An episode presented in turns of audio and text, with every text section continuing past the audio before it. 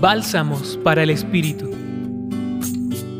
Seguramente hemos escuchado el refrán cotidiano que alerta sobre el desentendimiento. Le entra por un oído y le sale por el otro.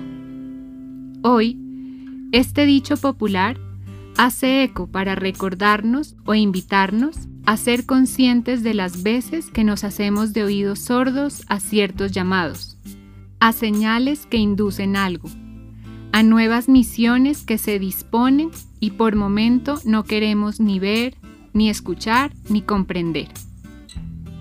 En el Evangelio de hoy, Jesús se lamenta al notar que su paso por algunos lugares no dejó aparentemente nada.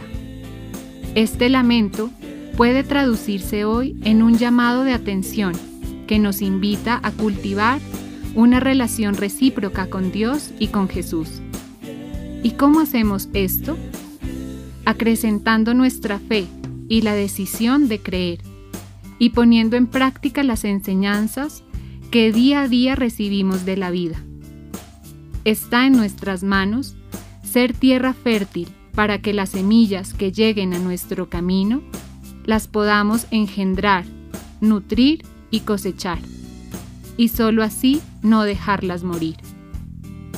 Pidamos a Dios que nos ayude a estar más atentos, con nuestros sentidos y corazón abiertos para responder más plenamente a sus deseos y convertir el amor que recibimos de Él más en obras que en palabras, como lo invita San Ignacio al final de la experiencia de los ejercicios espirituales.